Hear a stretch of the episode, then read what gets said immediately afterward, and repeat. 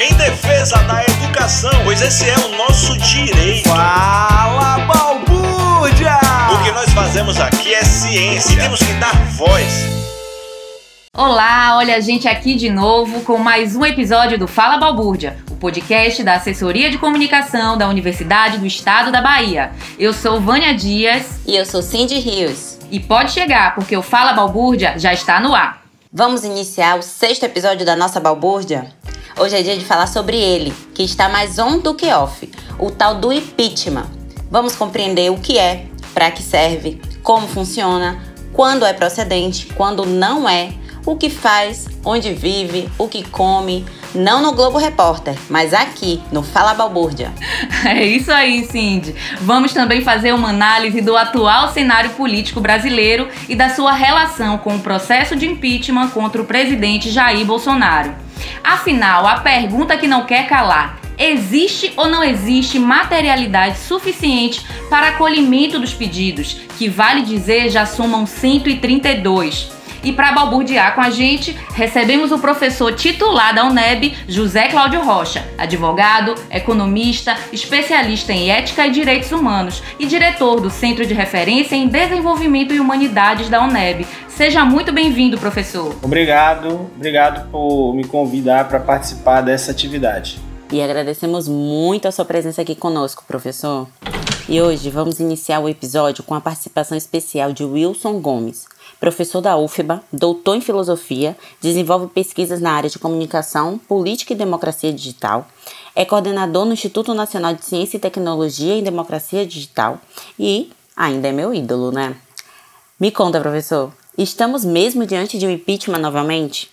Existe um apoio político para que isso ocorra agora com o presidente Bolsonaro? Sim, há um movimento popular em favor do, do impeachment.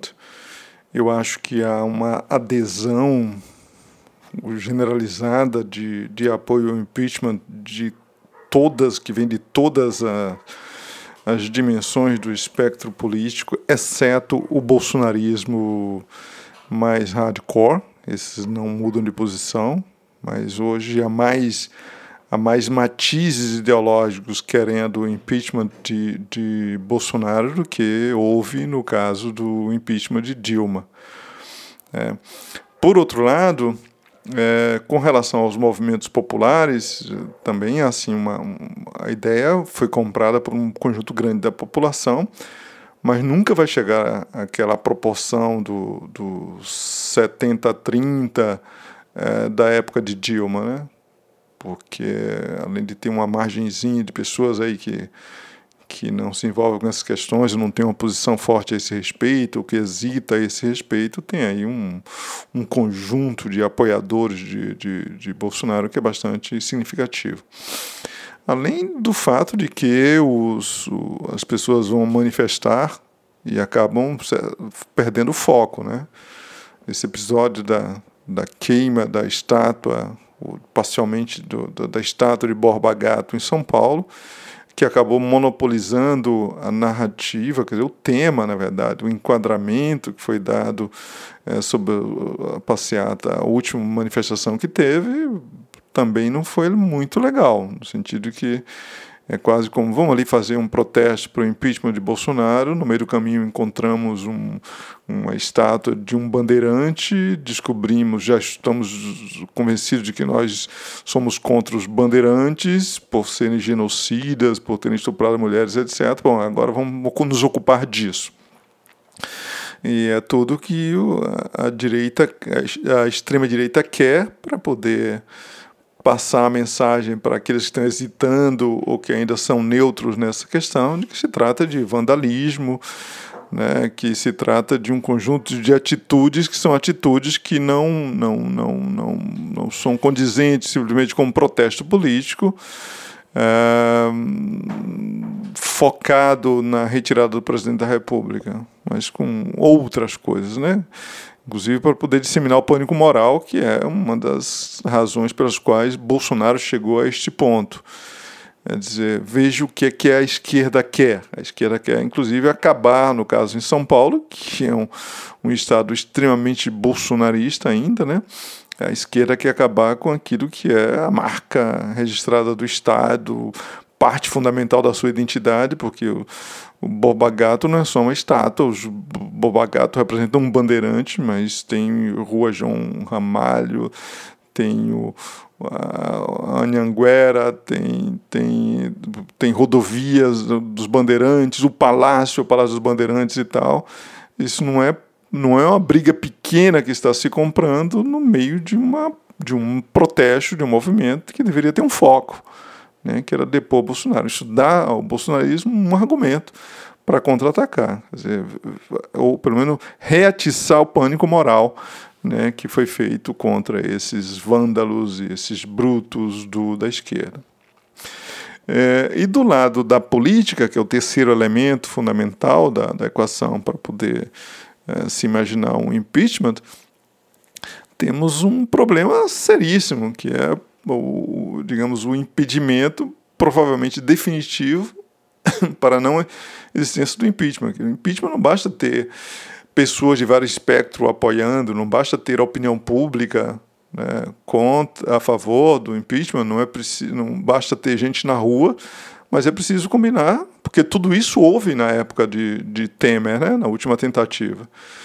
Mas impeachment se decide, né, afinal de contas, o elemento decisivo é isso, né, na correlação entre as forças políticas no Congresso. Então, você só tem impeachment se você perder dois terços do apoio um pouco mais de dois terços do apoio do Congresso. Né?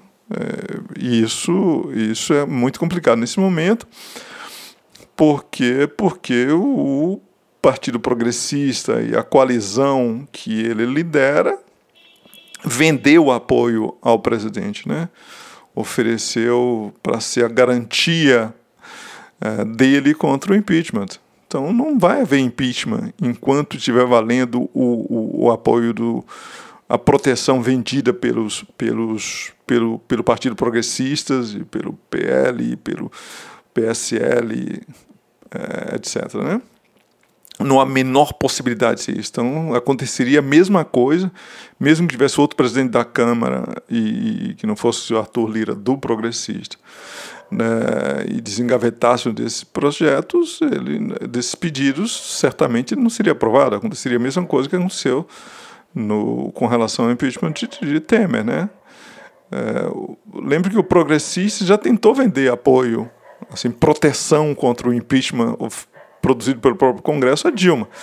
Né? Na época Dilma estava nas cordas, o progressista foi lá, isso é registrado, e, e lhe ofereceu apoio é, é, contra o impeachment se ela lhe desse o Ministério da Saúde. Dilma se recusou, eles foram a Temer, o vice-presidente, e pediu o Ministério da Saúde. Temer concordou e é, lhes pediu o Ministério da Saúde para votar a favor do impeachment. O Temer lhe deu e aí foi feito o jogo. Estava resolvido já nessa simples troca. Né? Bolsonaro não foi tão. foi esperto nesse momento e resolveu sim, vão-se os anéis, ficam os dedos. E aí praticamente resolveu compartilhar com o progressista o seu, a sua presidência. Começou compartilhando todo, digamos, a, a agenda legislativa, que ficou por conta de Arthur Lira, né? E, e dos, é, que, portanto, controla isso né, que, portanto, senta sobre os, os pedidos de impeachment. E, e agora, o, o, à medida que vai ficando mais fraco o presidente, maior o custo né, dessa proteção. Eles trabalham com tarifas móveis, como no, no Uber, né, então vai aumentando essa tarifa. Agora já não basta mais o orçamento secreto, que é praticamente toda a possibilidade de investimento do governo foi transferido para esse orçamento secreto, que está sob o controle de, de, de Arthur Lira, né? É, já não basta, já não foi suficiente, agora é preciso dividir também o poder executivo. Então, né, o coração do governo, como o próprio Bolsonaro disse, foi transferido para o presidente do PP, o, o senador Ciro Nogueira, que, que também entra no executivo. Então, chegamos a um ponto de que Bolsonaro cedeu o legislativo e a pauta é a agenda legislativa, não entra, não passa processo que não seja que não seja do interesse de, de, do, do progressista e dos seus, da sua coalizão, e também o executivo, já que a Casa Civil foi dada né, a, a, a Ciro Nogueira. Então o progressista assumiu o governo. Né? Praticamente Bolsonaro fica responsável por andar de moto, lacrar, é, fazer discursos ferozes e tentar se reeleger. Né? O progressista diz que vai com ele, fazer ameaças às instituições, etc. Mas é isso. Então, não. Nesse cenário, não há a menor possibilidade de haver um impeachment. Precisaria acontecer algum fato absolutamente novo, né, absolutamente excepcional, não esperado, que não, não esteja nessa equação, né, como a descoberta de um crime acachapante é, praticado por Bolsonaro, sei lá, pela CPI, por qualquer outro meio. É, ou Bolsonaro dá um passo maior que as pernas, como por exemplo a tentativa que ele que o discurso foi feito por ele e pelo pelo ministro da Defesa sobre a, a, a possibilidade de, de não haver eleições, né? praticamente foi um, um golpe com data marcada, né? vai acontecer em outubro do ano que vem, na condição de que não seja é, adotado o voto impresso né, e será por mão militar. Quer dizer, temos um, do, um, um, golpe pré-datado. Bom, nesse caso, o, o que fez o progressista foi dizer que nós não vamos nesse passo. Então, obviamente, porque isso não interessa ao progressista, de forma que se Bolsonaro forçar a mão nessa direção, provavelmente vai o progressista retira o apoio, né, a proteção que foi dada. Mas é basicamente isso, é um acordo desses acordos mafiosos que a gente vê nos filmes aí, que o sujeito chega pro o dono da loja e diz: oh, Nós estamos vendendo proteção. Ele fala: Proteção contra quem? proteção contra nós, né? contra nós mesmos. É isso que está acontecendo no governo. Então, não, não vejo, não vislumbro possibilidade do impeachment mantida essas condições normais de temperatura e, e, e pressão política. É isso. Um abraço. É isso, Wilson. Estamos é, diante da velha política, né, que muitos acreditavam que não estaríamos. Forte abraço. Concordo com a opinião do professor convidado.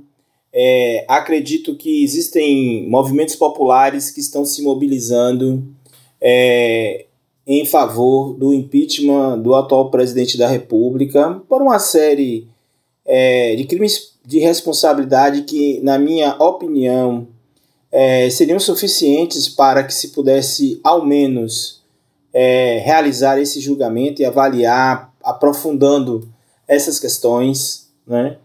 Mas concordo também de que as circunstâncias que a gente vive, inclusive em razão da pandemia, é, e não nos permite ter um movimento como aconteceu no caso da presidente Dilma Rousseff, porque naquele momento é, realmente a opinião pública foi muito grande né, em favor de que era preciso mudar a direção econômica, sobretudo do país. Né?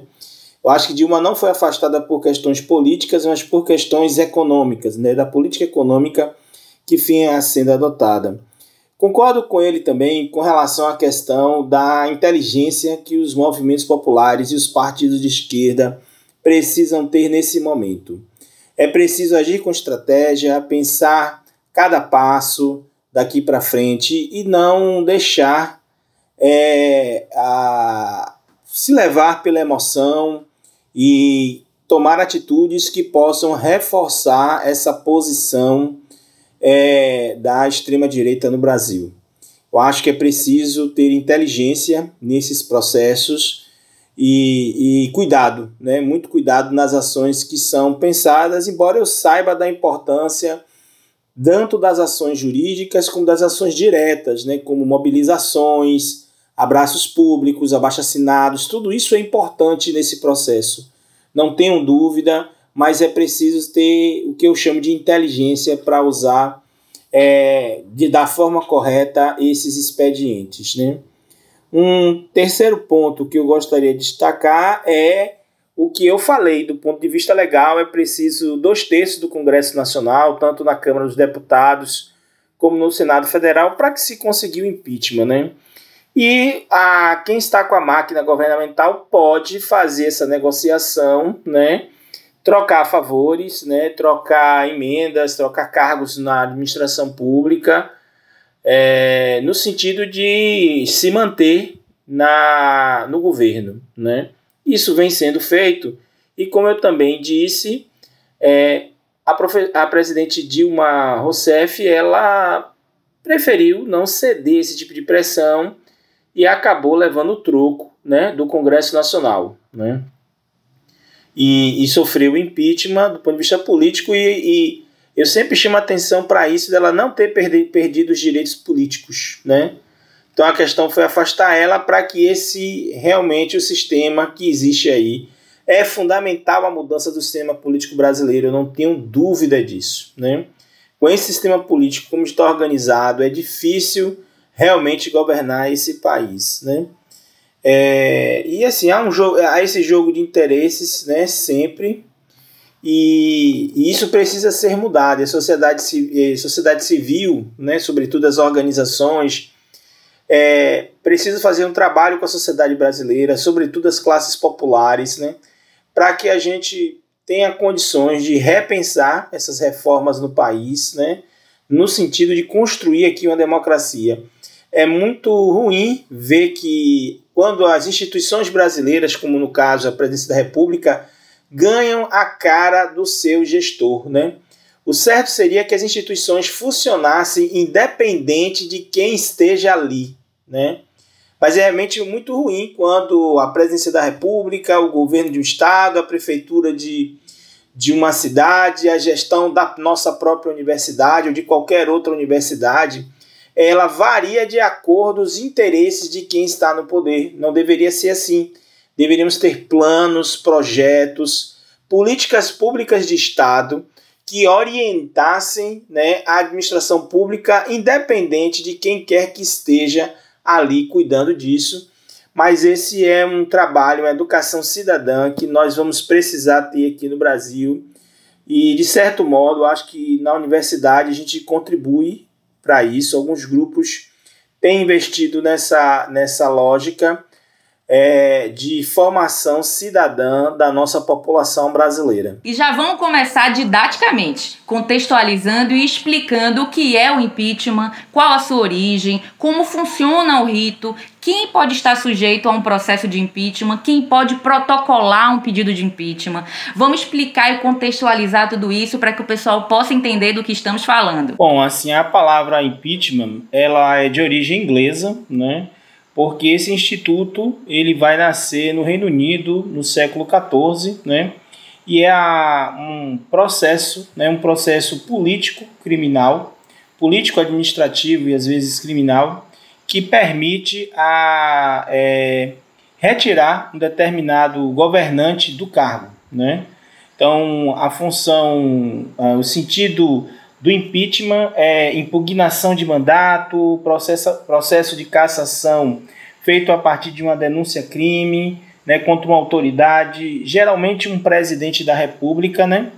E sendo que a sentença ela é proferida aí pelo poder legislativo, né? Então o impeachment é esse esse mecanismo, né, que nós vamos ter é, no Brasil a partir da Constituição de 1981, nós vamos ter a, esse instituto na Constituição Federal e na Constituição de 88 também está previsto lá no artigo 85 da Constituição, né? E outros artigos da Constituição também que vão tratar aí dos crimes praticados por presidente e vice-presidente da República, né? No Brasil nós já tivemos dois casos de impeachment, né, que ocorreram na nossa história. E isso é, tem sido é, discutido hoje no cenário político, né, em razão de uma série de denúncias que estão sendo feitas. Né. É, qualquer cidadão pode fazer uma denúncia de impeachment, né, sendo maior de 16 anos, tendo título de eleitor, ele pode fazer essa denúncia. Normalmente essa denúncia é encaminhada por organizações que se juntam e formulam essa denúncia, né? Eu não sei precisar quantas hoje existem enquanto atual presidente da República, mas é um fato de que existem muitas denúncias. Né? Nós temos, é, no momento, uma CPI acontecendo no Congresso Nacional, né, que vem averiguando e gerando provas, né, é, reunindo provas, digamos assim, para que esse pedido de impeachment possa ser feito. É importante fundamentar que, sabendo que qualquer brasileiro pode fazer esse pedido de impeachment, mas é preciso que essa denúncia ela seja bastante fundamentada, né? E ela tem todo um ritual. Então, assim, a, a, o denunciante ele vai submeter isso ao, ao presidente da Câmara de Deputados, né? Que ao receber, né, se ele entender que esse pedido de é, ele é procedente, ele vai formar uma comissão de deputados, né? Essa comissão de deputados ela tem que ter em torno de 65 deputados, porque existem algumas regras que estão na lei, né, que vão estabelecer esse ritual, né, todo esse rito, né, de, de como isso deve ser feito. Então vai ser feita uma comissão que vai avaliar esse pedido e essa, esse momento que essa comissão avalia esse pedido é um chamado juízo de admissibilidade, né? Esse pedido de impeachment ele vai ter dois momentos, dois juízos de admissibilidade. Um feito pela Câmara de Deputados, que é onde inicia o processo, e depois a Câmara vai remeter para o Senado, que vai ter a, a, o papel de julgar esse, esse caso, é, que também fará um juízo de admissibilidade desse pedido de impeachment. Então esse rito ele é bastante cuidadoso e, e é garantido ao presidente, ao governante, né? Que ele possa, pode ser para presidente, pode ser para vice-presidente, que ele possa se defender nesse processo, né?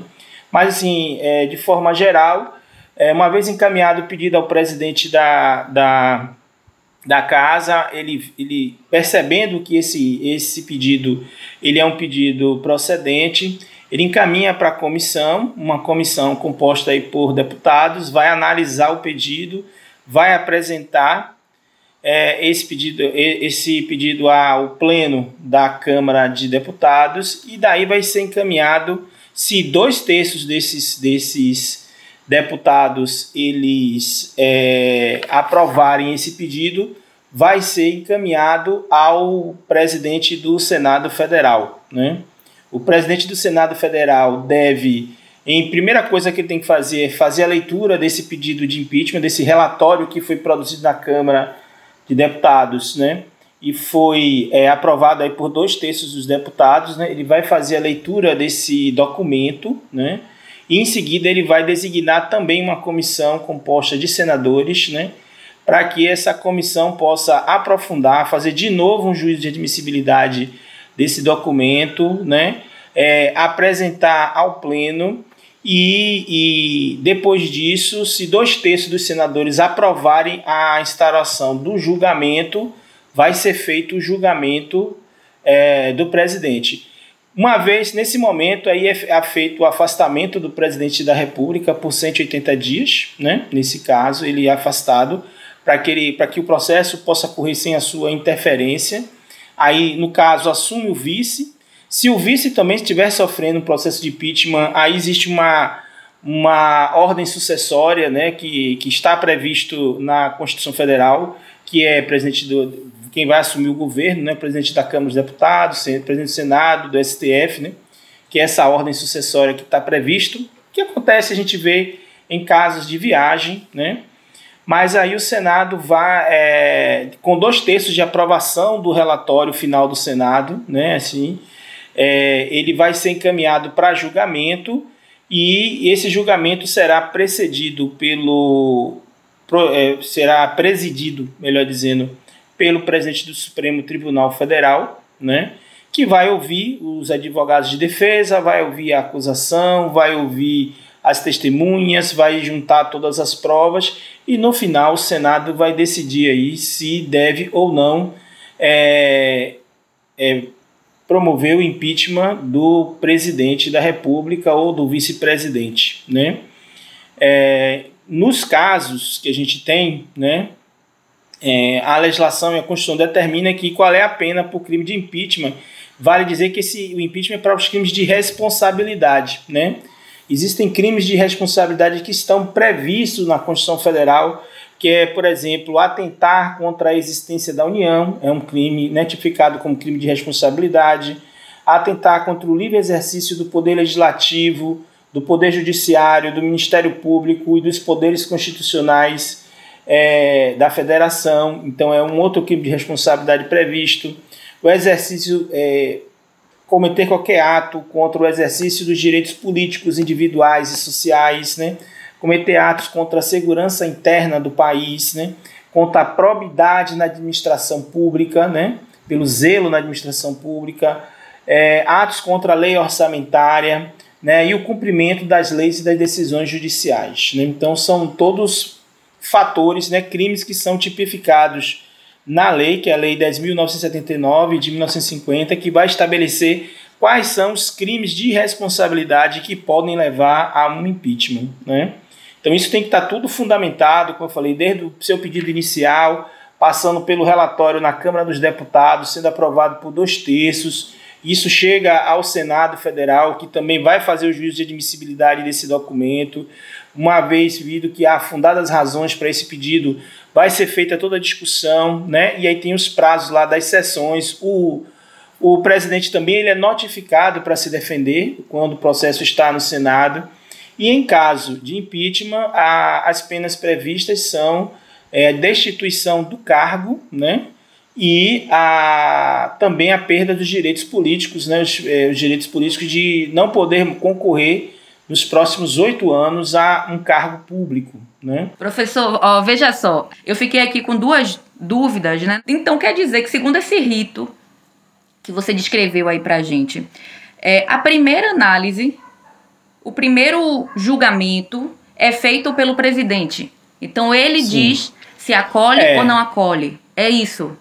E se ele decidir que não acolhe, não vai, ele é a única pessoa que tem esse poder e é assim que funciona. É, ele tem, ele tem esse, esse processo, mas lógico que ele obedece à lei, ele tem que fundamentar suas decisões, é uma pressão política sempre nesses casos, né? Então, assim, existe essa possibilidade. Ele, ele que recebe, né?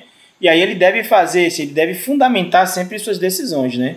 Lógico que se o pedido não há fundamentação, ele vai, e aí acredito que é, dentro do, do, dos próprios regimentos das casas deve ter as possibilidades né, de recurso disso, de questionamento à posição da presidência.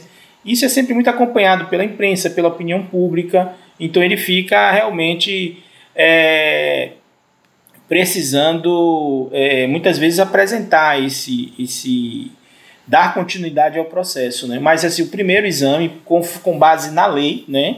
é feito pelo presidente que vai examinar e a partir daí ele vai determinar a formação da comissão, né? Porque não faria muito sentido, né, formar uma comissão por qualquer pedido, já que a lei está, abre essa possibilidade, né? Entendo, entendo. É, inclusive, é, é, o presidente ele já, já, da Câmara ele já apareceu aí muitas vezes, o Arthur Lira, né?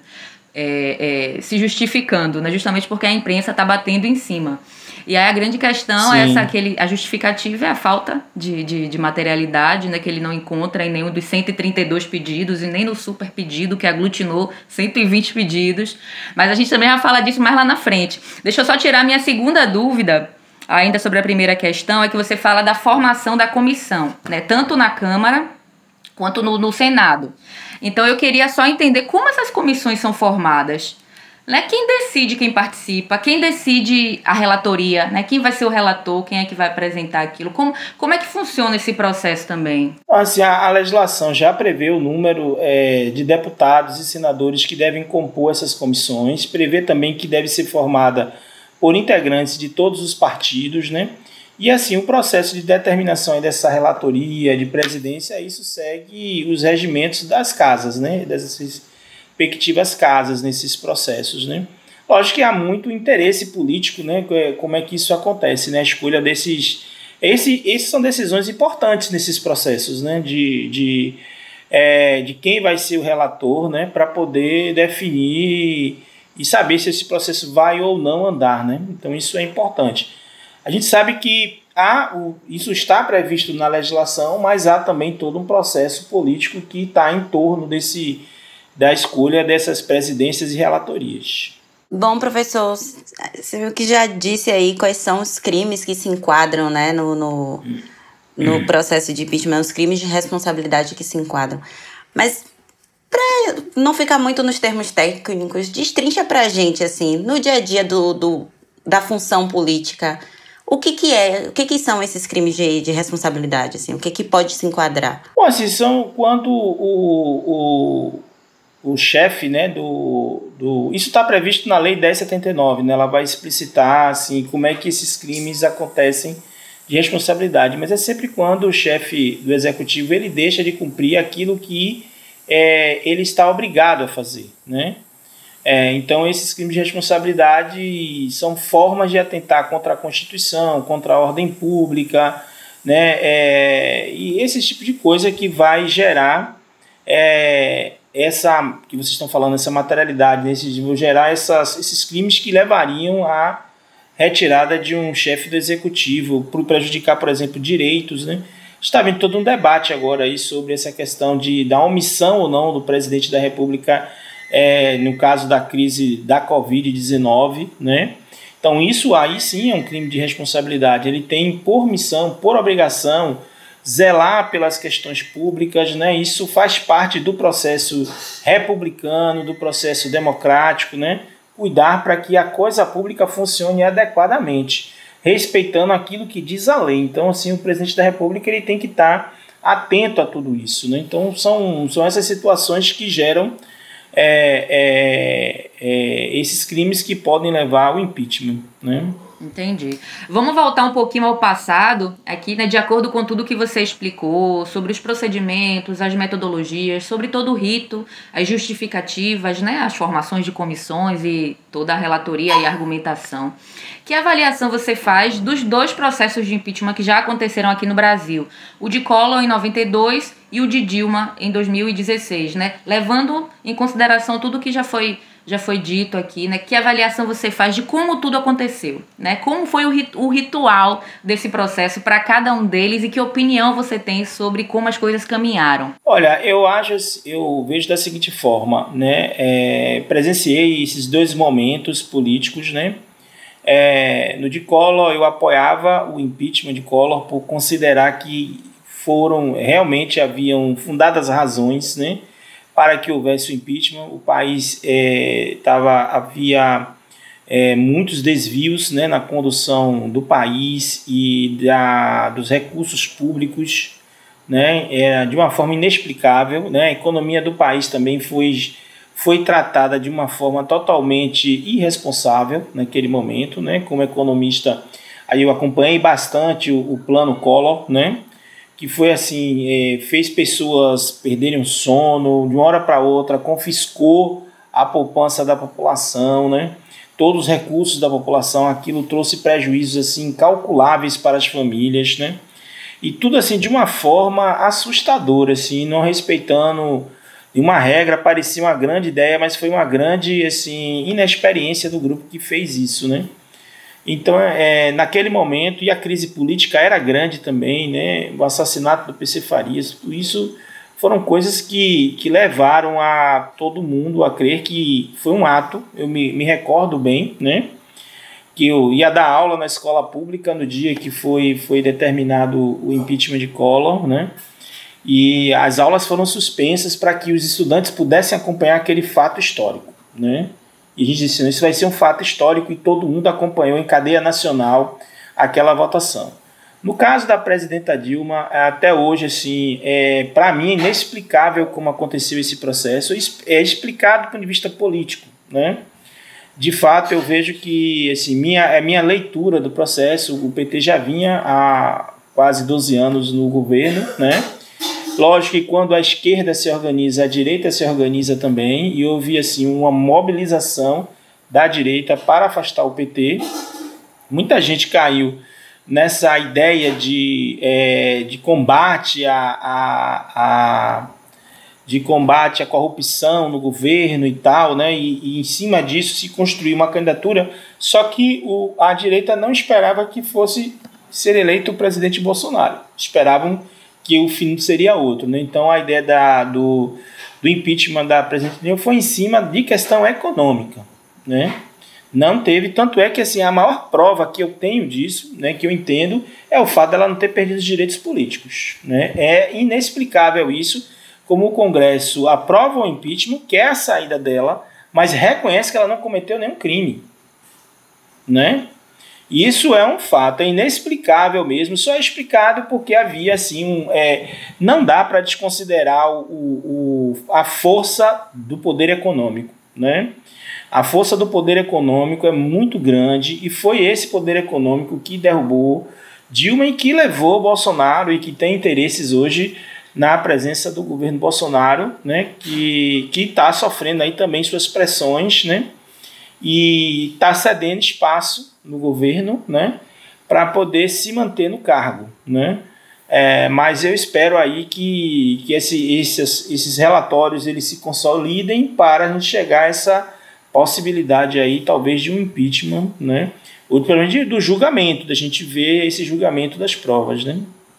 Mas são duas situações bem distintas, né, na nossa história, é, e, e eu acho que no caso de Collor, ah, existiam sim provas para que houvesse o impeachment, mas no caso da presidenta Dilma, tanto é que agora a gente tem aí, aí é, o presidente Lula, ele é, recuperou seus direitos, né, tá aí candidato, então aos poucos a coisa está se mostrando que tudo aquilo que foi montado está sendo desmontado, foi montado apenas para garantir o impeachment né, da presidente Dilma e abrir o espaço para que a direita retomasse é, é, agora o governo do país aqui. Né? Eu, eu vejo dessa forma. É, agora pensando, é, professor, na legislação, pensando na Constituição, a gente falou aqui muito sobre crime de responsabilidade, né? E aí acho que pelo menos aqui no Fala Balbúrdia concordamos que Dilma não cometeu nenhum crime de responsabilidade. Né, dentro de tudo que a gente já viu, já leu e vivemos, né, vivemos ali à medida que aquilo acontecia. É, se não existiu crime de, de, de, de responsabilidade, como esse processo foi adiante? Né, vamos, vamos, vamos cutucar um pouquinho isso aí. A gente sabe que não houve, inclusive, você deu um exemplo incrível, né, que foi ela não ter perdido os, os direitos políticos, o que é extremamente contraditório, né, enfim. Mas vamos falar um pouco disso. Se não existia um crime de responsabilidade, né, as pedaladas fiscais não se enquadrariam nisso, né? É, o que que explica esse impeachment ter passado, primeiro, passado pelo presidente, depois por todas as comissões da, da Câmara, o Senado e depois ter sido aceito, enfim, um prazo inclusive bem curto para o que é o prazo de impeachment, né, de que a gente conhece de processo de uhum. impeachment. Sim, sim, sim. Como foi isso, professor? Me explique isso aí. Vamos falar um pouquinho dessa bagunça. Olha, é, o que eu vejo assim, houve no mundo inteiro, né, a eleição do, do no governo americano é um exemplo disso, né? No mundo inteiro houve uma onda reacionária, no mundo inteiro. Nós vivemos essa onda reacionária ainda, né? É, e no Brasil não é diferente. A sociedade brasileira, ela volta e meia, ela demonstra que é uma sociedade extremamente conservadora. É, até onde eu sei, assim, das análises que eu tenho, acho que a presidente Dilma incomodou muita gente, né? Inclusive do próprio partido ao qual ela pertencia, né? Que a gente não pode considerar o machismo nessa discussão, né? Em relação a ela tá, tá na presidência, muitos não aceitaram isso, não aceitaram, inclusive a mudança de postura, né? É, que tem um, um, homem no poder para uma mulher no poder, tem essas questões que, que fazem diferença, eu acho, né? É, então, assim, eu acho que a, a, esquerda também não fez a defesa como deveria ter feito do mandato da presidente Dilma, né? E é, porque havia questionamentos que eu não entendo que não era o momento de serem feitos esses questionamentos, era o momento de a gente garantir o processo democrático, primeiro, porque ninguém imaginou que a gente chegaria onde chegou, né? É, então, assim, o conservadorismo da sociedade brasileira ele se manifesta em vários momentos. Eu, eu me lembro que antes do, do, do impeachment, eu conversava com o presidente do PT, né? E ele me dizia que precisava investir na formação política. Isso não sai da minha cabeça, porque a gente precisa investir na formação política, né, na formação dos jovens. E eu acho que isso é extremamente necessário. A gente precisa consolidar as instituições no Brasil, consolidar é, é, é, a formação, melhorar a educação das pessoas, né? É, porque o negacionismo, né, a, a, o fundamentalismo que vem aí, de uma série de formas, através da religião, através do conhecimento, tudo isso tem contribuído né, para que a gente chegasse a esse momento. Então, os deputados seguiram a, a, a, a onda, né, digamos assim, né, porque o, o, o, os deputados se movimentam muito em função né, é, desse clima político. Isso é também no, no Supremo Tribunal Federal. Né? Vamos ser justos, porque eu já participei de reuniões do Supremo Tribunal Federal, por exemplo, durante a transposição do Rio São Francisco. Né? E lá eles nos perguntam assim o que é que o deputado pensa, o que é que o governador pensa, né, o que é que as forças políticas estão pensando, porque ele tem como é, fazer uma interpretação lá depois, não é tudo tão técnico como a gente imagina que seja. Né? Então se cumpriu o ritual, né? o ritual, acho que até a própria. É, é, não se conseguiu vencer a eleição, né? E aí o impeachment foi o caminho porque assim as forças continuaram a se movimentar e no meu entendimento faltou o que vai ser necessário para as próximas eleições um, um, um consenso na esquerda, né? É fundamental isso, um consenso entre as forças democráticas, né? Para a construção para a retomada democrática do Brasil. A gente não pode esquecer que a Constituição Federal de 88 é nosso maior período democrático. Então, o Brasil ele tem é, uma, uma herança autoritária, ele é fundado em base de preconceitos de raça, de gênero, de classe social. Eu diria que homofobia também está muito forte, né?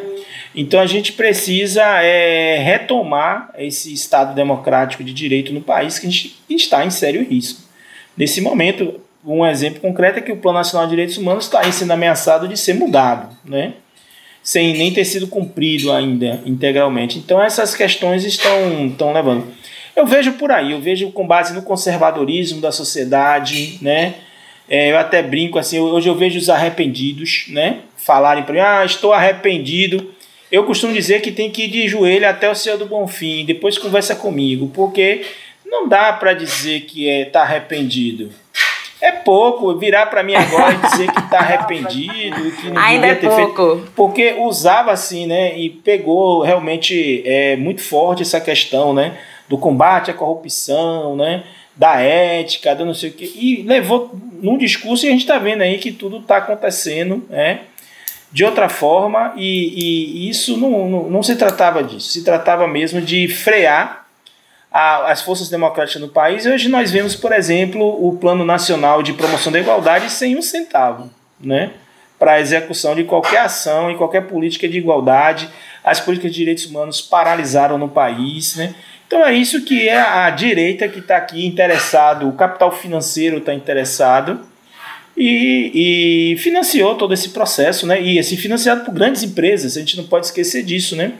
A, a força da internet aí, foi também fundamental desde a eleição de Barack Obama, que soube usar muito bem a internet, né, para conhecer primeiro quais são os interesses das pessoas.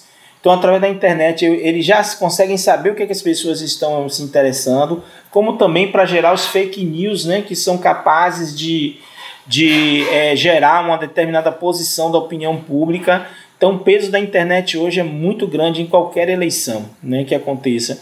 Então foi uma série, um conjunto de forças, né? A gente tentou é, de todas as formas é, conter isso, mas assim acho que faltou mais essa, essa força, né? Esse consenso na esquerda para defender a presidente Dilma e deu do que deu, né? A gente acabou chegando num, num governo como nós temos hoje, né? Que está realmente violando direitos humanos de várias formas, né? É, professor, você falou aí de, de força agora.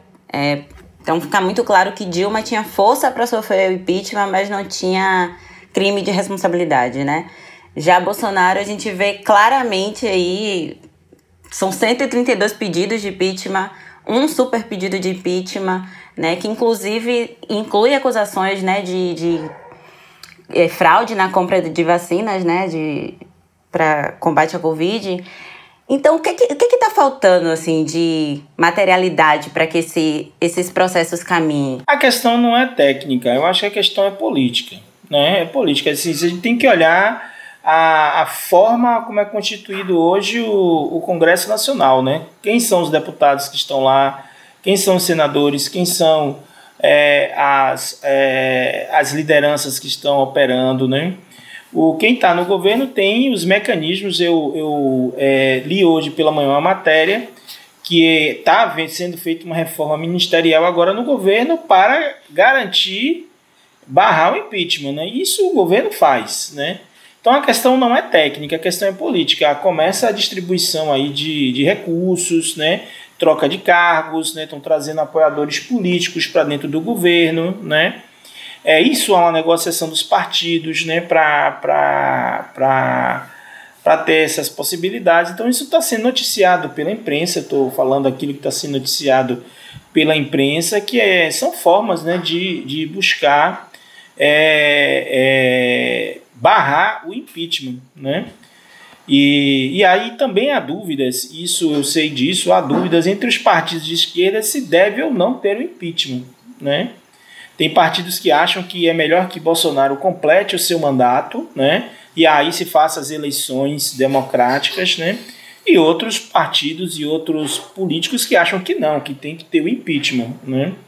Então isso, essas, essas divergências, né, é, fazem muito sentido e explicam porque ainda não se conseguiu né, construir é, essas provas todas. Né? Eu acho que tudo isso é, é, é, importante nesse processo, sem falar que as Forças Armadas também é sempre uma, para mim, uma incógnita ainda, né? Assim, o posicionamento das Forças Armadas, há muito temor disso, né? da, do cidadão comum, de como é que vai ser é, o posicionamento. Volta e meia a gente ouve a gente não sabe ao certo é, entre militares que estão na ativa, militares que não estão na ativa, qual é de fato o posicionamento desses comandos, e querendo ou não, são forças que atuam né, é, politicamente e, e têm um peso forte. Então, tudo isso é, é, é, uma, é um cenário extremamente complexo para construir e é preciso, como eu disse, assim, fazer chegar essa discussão à sociedade. Precisamos, por exemplo, de movimentos de rua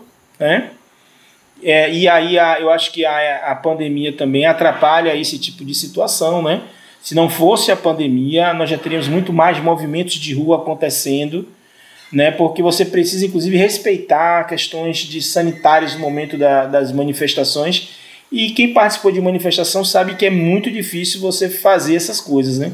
Eu vi, por exemplo, que a última manifestação é, eles reduziram o número de pessoas para poder garantir né, o distanciamento, o uso de máscaras e tal. Então é difícil, mas eu as, a, é, é, para mim é um cenário incerto. Né? Existe a possibilidade de acontecer, como existe a possibilidade também de que todos esses processos sejam arquivados. Né? É verdade. A gente veio falando aqui, professor, desse, desse número, né? 132 pedidos de impeachment.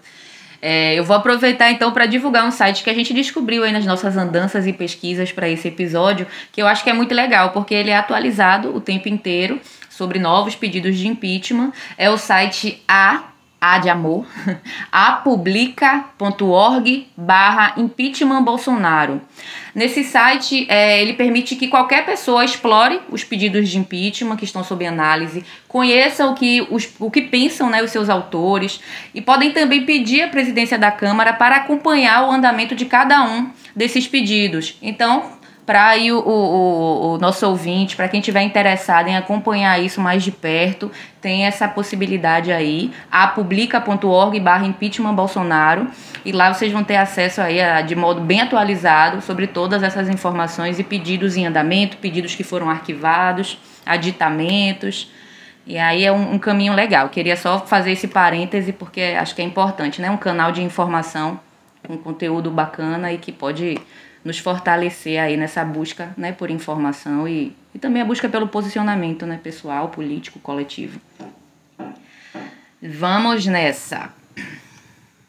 Bom, você já falou um pouquinho disso aqui, a gente vai retomar agora. Muitos analistas políticos atribuem o apoio que Bolsonaro mantém no Congresso às chamadas emendas de relator adotadas pela primeira vez no ano passado, permitem que os parlamentares destinem bilhões de reais da União para as suas bases eleitorais. Muitos críticos dessa novidade dizem que é uma forma pouco transparente do governo conseguir apoio do Congresso e alguns até consideram que é uma forma de comprar esse apoio. Essa é uma prática realmente nova ou ela foi apenas atualizada? Né? Me parece familiar. Isso é de fato, de fato que está garantindo o apoio ao governo, usar a máquina e o dinheiro público para benefício descaradamente pessoal. Não seria um crime de responsabilidade? Sim, claro que seria, né? É, eu acho que existem assim provas muito concretas disso, por exemplo, a crise que aconteceu, a, a negação à compra de vacinas, né? O Brasil poderia estar numa situação muito melhor, né?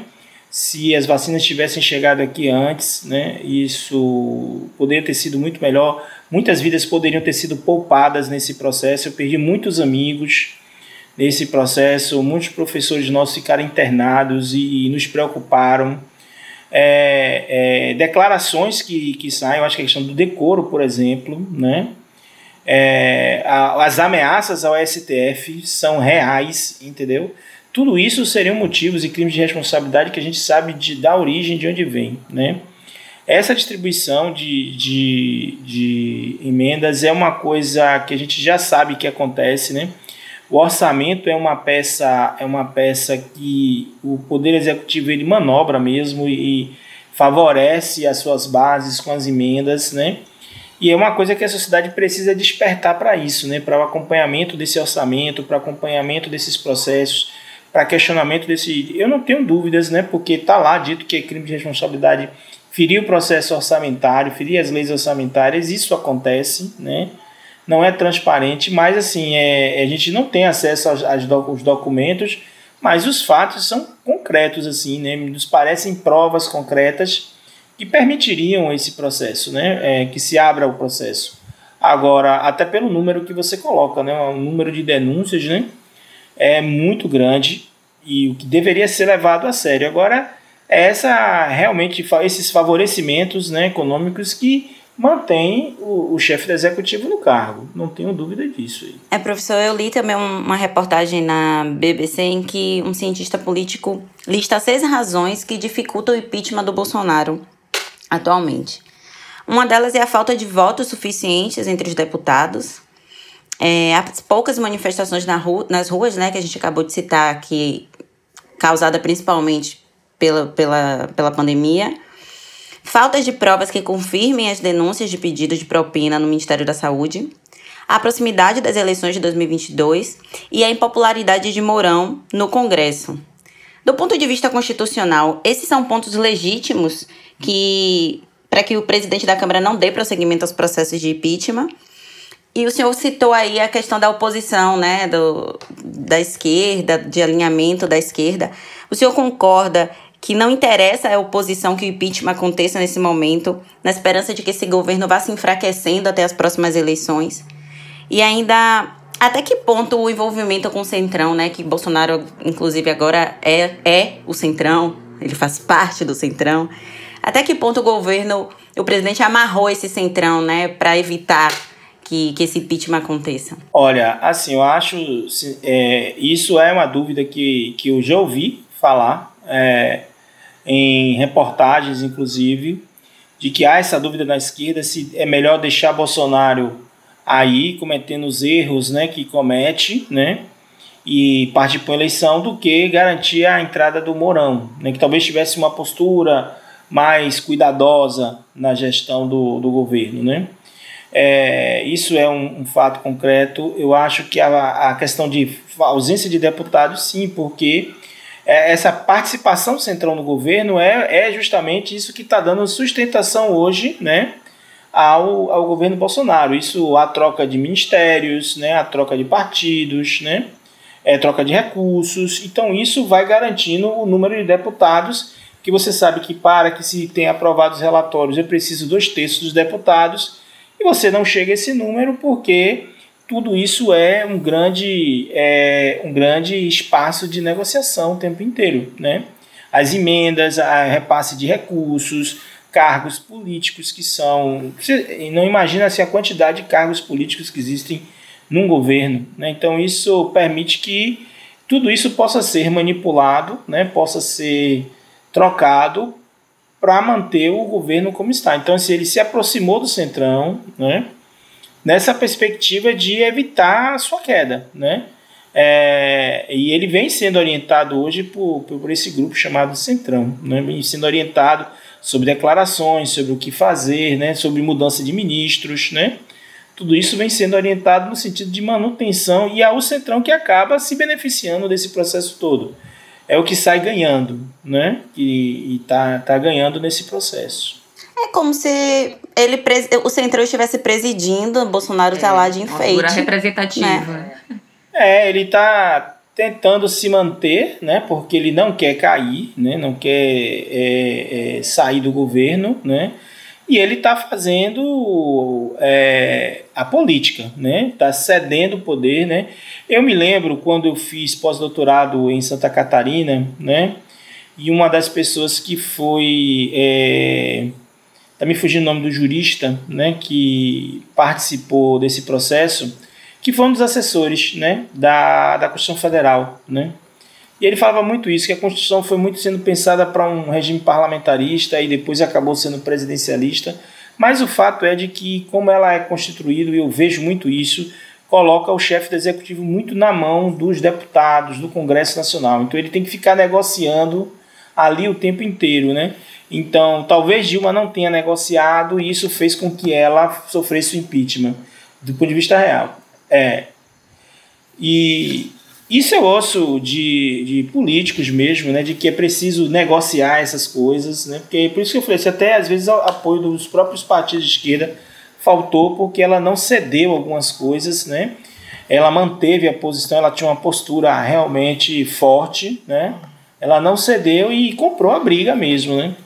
É, e, o, e o Bolsonaro está fazendo isso, ele está cedendo, está mudando a postura dele, no sentido de, de se manter no governo e pensando até numa reeleição. Né? Enquanto essas, esse, esse processo do impeachment corre, ele pode se candidatar? Porque nós estamos é, em 2022, né? Seria a próxima eleição, não é isso? Ah, é, a próxima é 2022. 2022. Bom, assim, ele pode, ele, o que falta a ele hoje é estar. Tá, é, é, ele ainda está com seus direitos políticos, então ele pode ser candidato, né? É, não tem ainda nenhum processo iniciado ele perde os direitos políticos com o, a conclusão do mandato, né? com, a conclusão, com a conclusão do processo e com, com a decisão do Senado de perda dos direitos políticos. Né? Até lá, é por isso que às vezes eles correm. Foi o que, por exemplo, aconteceu com Lula, para Lula não ser, ser candidato a presidente. Entendeu?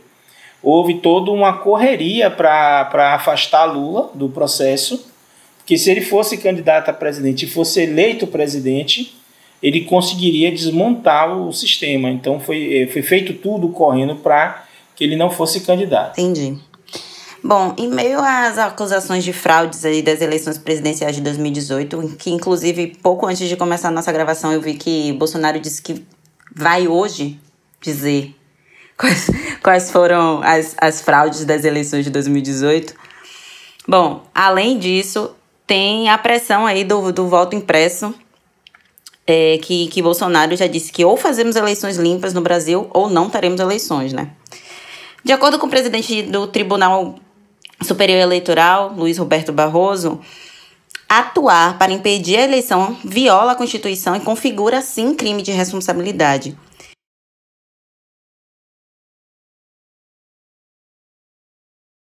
Ameaçar abertamente a realização ou levantar suspeição sobre o processo de eleitoral já não configura realmente um crime de responsabilidade?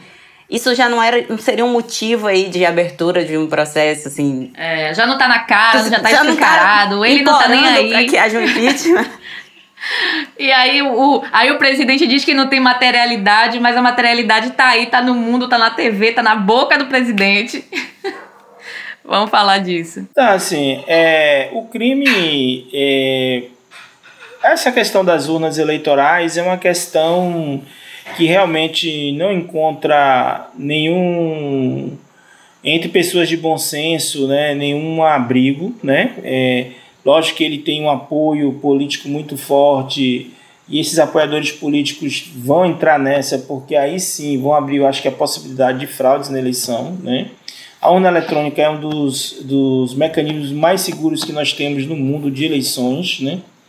É, mas assim, eu acho que tem coisas muito mais, é, muito mais graves feitas no governo, né, como por exemplo, acredito que a possibilidade de se chegar a desvio de recursos no governo, né, isso é, pode ser construído, é, como também a questão da, da, do cuidado aí na questão da saúde da população nesse período. Tudo isso são questões ainda mais graves né, do que ficar questionando se há ou não possibilidade de fraude durante as eleições. Né? As ameaças ao STF, eu acho sim, isso sim seria um, um, um grave um, um, crime de responsabilidade se conseguir mostrar, é porque tudo é uma questão de provas também, né? É necessário se ter provas, né? Eu, eu trabalhei na, na criação do programa de proteção a testemunhas no Brasil e o que a gente ouvia falar é que sem testemunha a gente não consegue provar muita coisa no Brasil. Só com documento a gente não consegue provar, né? Então, eu acho que isso é necessário, né? Aparecer testemunhas, né? Que possam falar sobre essas situações. Isso acaba ocorrendo, né? Acaba aparecendo pessoas que vão falar, né? É, e vão descrever os processos como estão acontecendo, como já aconteceu em alguns casos, né? É, de que a gente está vendo. Aos poucos, eu acho que está se construindo essas, essas provas, né? E preciso construir, e a gente não pode nunca esquecer que um presidente da República ele tem todo um, um, uma previsão né, de, de uma proteção legal também, né, de defesa, que é grande, né? Então eu acho que é, esse é o caminho, né? Tem que realmente fortalecer agora. O que vai ser necessário mesmo, a gente não pode descolar o processo político do. do não é uma questão para mim técnica, né? Provas eu acho que não faltam para que se tenha isso. Eu acho que falta realmente essa construção desse ambiente político que permita esse impeachment. Né? Você tem 513 deputados, se não, se não estou enganado, e aí assim eles sabem que podem chegar para esses deputados e é, propor emendas, propor participação no governo, propor é, é cargos políticos, né, como, como uma forma de controlar é, o voto dessas pessoas, né? Então, isso é que eu acho que está faltando, né? esse ambiente político favorável ao impeachment. Então, ainda que a gente vá para a rua agora, no meio do, da pandemia, não está valendo muito, né? Porque o Centrão está dominando. Não, eu acho que é fundamental ir para a rua, né? fazer a pressão, né? É, nas ruas, isso, isso é um movimento importante, como você mesmo falou, o analista político ele fala a pressão do povo na rua é isso é fundamental né, para que se tenha a, a crise política né, é, do governo e que se permita o impeachment. São todos fatores que concorrem para que esse evento aconteça. Né. É preciso que haja, que existam as provas, né, isso está sendo construído por vários parlamentares, né, por várias organizações, alguém está se debruçado sobre isso mas é preciso construir isso também junto à opinião pública, através dos movimentos populares, através de uma articulação dos partidos, é, de uma frente democrática no país, né? É, então, assim, existem atores que cumprem um papel social importante nesse processo e que precisam agir, né? Algumas instituições que às vezes ficam, ficam paradas, né? Que deveriam agir nesse momento precisa delas para fazer isso. Não estamos incentivando ninguém a ir para as ruas nesse momento ainda pandêmico, hein? Vamos. É, esse é um fator que, que atrapalha bastante, né? É, eu me lembro movimentos por direta já, eu participei dos movimentos por direta já e tantos outros movimentos, né? É, como a gente ia para a rua e hoje com essa crise toda que está aí, é, fica difícil. Então, assim, a mobilização ainda tem que ser em pequenos grupos tem que ser feita através da internet. Eu acho que tem que investir na formação, né? no debate com as pessoas. Eu, eu sempre digo que não é, não é interessante bater de frente é, com, com o senso comum das pessoas, é mostrar o caminho aí, é desconstruir esses conhecimentos. Eu, tenho, eu particularmente invisto nisso, né? É, invisto na formação política, é, no diálogo com os grupos sociais, né, é, voltar para as comunidades. Eu acho que os partidos de esquerda abandonaram muitas comunidades. Né? Então a gente perdeu muitas eleições aí, municipais, estaduais e a nacional por abandonar as comunidades. Né? Deixou de estar lá na comunidade, deixou de estar lá acompanhando o povo, de ouvindo é, e buscando alternativas. Né? Nas últimas eleições para prefeito, eu percebi eu que visito as comunidades percebi muito claramente isso. A gente perdeu é, lideranças importantes para partidos de direita. Né? Então a gente viu isso. Né? E é, eu acho que é preciso reconstruir essas coisas né? para poder retomar o processo democrático no país. Né? Fazer o povo acreditar em que, em que tudo pode ser diferente. É isso, professor. Estamos chegando ao fim da nossa sexta balbúrdia. Agradecemos muito a sua presença aqui com a gente. Foi muito prazeroso, de muito aprendizado. Muito obrigada, professor. Eu que agradeço a participação. Para mim, é, foi a primeira experiência do podcast, né, de participar de, um, de uma gravação como essa, né? É, é, bacana poder participar, saber que isso pode chegar a várias pessoas, né? É, poder fazer essas reflexões com vocês aqui são opiniões né, que a gente tem do, do nosso olhar para o cenário né, político econômico do país, né? E eu reforço essa importância, né, de que, de que a universidade ela tem um papel político muito importante. A gente também tem que pensar no nosso papel, né, na, no que é a universidade, o que passei quase toda a minha vida. Né? Entrei desde 17 anos que eu estou dentro da universidade, já estou com 55, então passei minha vida toda dentro dessa instituição. E como ela tem um papel importante na formação das ideias, né? na construção das lideranças, né? na preparação das pessoas. Né? Então, isso é fundamental para que a gente possa reconstruir desse um país democrático. A gente está tendo problemas na área ambiental, está tendo problemas na área é, social, é, a população está ficando cada vez mais pobre, é, os crimes estão acontecendo cada vez numa intensidade maior e a gente precisa realmente, retom é, realmente retomar a democracia no país, que democracia não é só a vontade da maioria, é sobretudo respeitar o direito das minorias, é respeitar a todos e todas, respeitar a diversidade humana. E eu acho que isso a gente não tem encontrado nesse governo, e isso sim são crimes que estão sendo cometidos aí contra a sociedade brasileira e que com certeza podem ser tipificados como crimes de responsabilidade que podem levar a, ao impeachment do presidente Bolsonaro. É isso, professor. Muito obrigada. Agradeço também aqui de todo o meu coração o seu aceite. Que alegria foi ter você aqui com a gente. Esse papo foi muito massa. Eu tenho certeza que, que, que ele vai chegar até as pessoas, impactar essas pessoas e trazer principalmente reflexão. Né, um convite à reflexão sobre tudo isso que a gente está vivendo e de qual é o nosso papel dentro desse cenário.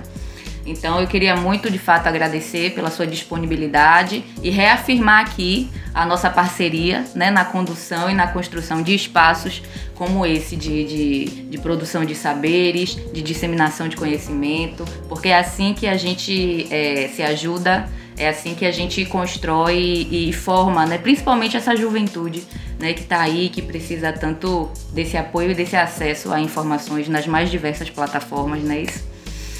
E você que nos ouviu até aqui e gostou do conteúdo, pode interagir com a gente através das nossas redes sociais, oficialneb no Instagram, Facebook e Twitter, ou em nosso e-mail, ascom.neb.br. A gente fica por aqui e nos encontramos no próximo episódio com um novo tema para a gente balbuciar.